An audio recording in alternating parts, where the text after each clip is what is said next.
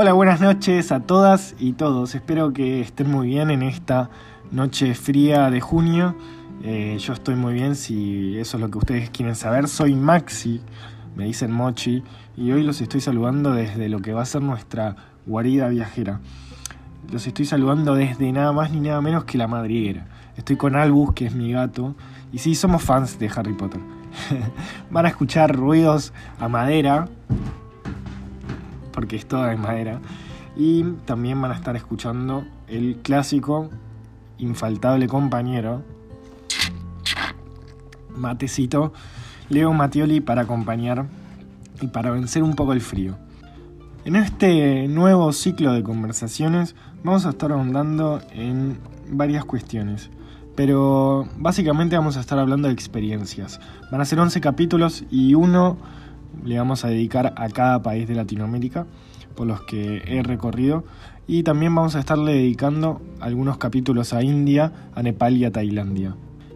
Sin embargo, en este capítulo quiero que conozcan un poco de mi historia personal, aunque realmente no voy a ahondar en ella, pero es importante para entender por dónde va la esencia de estos 11 capítulos. Hace aproximadamente tres años y medio, todavía recuerdo que fue un 16 de noviembre, si no me equivoco, de 2016. Este, decidí dar un vuelco de 180 grados a mi vida y renunciar a un trabajo que no me hacía feliz. Sí que me daba estabilidad económica, pero que realmente no me daba feliz y en los últimos tiempos me hizo un tipo muy triste. Llegaba a mi casa y llegaba a dormir y lo único que quería era renunciar. Hasta que me preparé bien y lo hice, y me fui de viaje. Nada de lo que me auguraban pasó. Me decían que estaba loco, que no podía irme de viaje y renunciar a todo. Sin embargo, intenté tapar esas voces que me decían que no y escuchar las que sí me decían que, que le diera para adelante, las que sí me decían que cumpliera mis sueños y que trazara mi propio camino. Entonces, tres años y medio después les digo que el mundo siguió girando que la Tierra no se detuvo y que nada, nada, nada de lo que me decían que iba a pasar pasó. Ni el mundo se terminó, ni una crisis económica me golpeó. Es cierto que es muy difícil, pero, pero que sí se puede. Porque en realidad, ¿qué sueño es fácil cumplir? Creo que es como el proceso de un pan. Un sueño como el proceso de un pan. El amasado y dejarlo que leude para, para que en el momento exacto poder meterlo al horno y cocinarlo y sacarlo en el momento justo para poder compartirlo con los que más queremos. Creo que así es el proceso de, cumplir un sueño. Entonces la noche va pasando y Albus se acaba de dormir y yo apagué la luz y prendí unas velas y quiero contarles que me niego a atravesar esta pandemia para volver a la normalidad que algunos auguran. Creo que esto también viene de la mano con con mi forma de vida y mi forma de ver las cosas.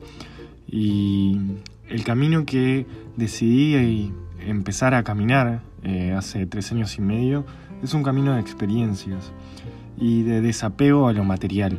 Porque la verdad es que me di cuenta de que las cosas no me daban felicidad. Eh, por eso creo que renuncié al trabajo. Si bien hay que trabajar como para comer y para sobrevivir, eh, se me viene a la mente un filósofo muy querido y un gran compañero, que seguramente ustedes se den cuenta quién es, que decía que las cosas eh, por sí solas no tienen ningún valor, que nosotros le damos valor a las cosas y que no podemos ir al supermercado y comprar vida. Podemos ir al supermercado y comprar un plasma o comprarnos una buena cámara o comprarnos un gran equipo de audio, pero no podemos ir a comprar vida. Así que en esta noche les pregunto a ustedes, como para que tengan una noche de introspección, ¿no creen que es necesario empezar a darle importancia a lo que realmente creo que tiene importancia?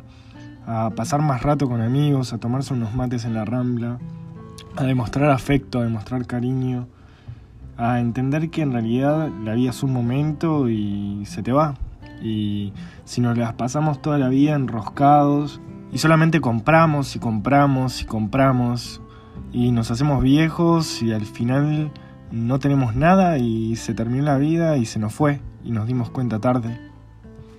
no sé chicos, se las dejo picando en esta noche de junio fría a la luz de las velas. Entonces creo que estos 180 grados que en mi vida eh, se deben básicamente a que empecé a prestarle atención a, lo simple de las cosas, eh, a esos detalles que la vida me pone enfrente y, y empezar a darle realmente un valor eh, a las relaciones personales, a los abrazos, a los amigos y obviamente a las experiencias. Y eso es con lo que quiero que ustedes se queden. En la importancia de invertir en experiencias porque al final la vida se pasó y las experiencias quedan. Entonces me parece fundamental que en estos tiempos de pandemia corramos un poco la mirada y empecemos a ver los detalles y lo simple. Que en realidad para mí lo simple es lo que siempre tiene más valor.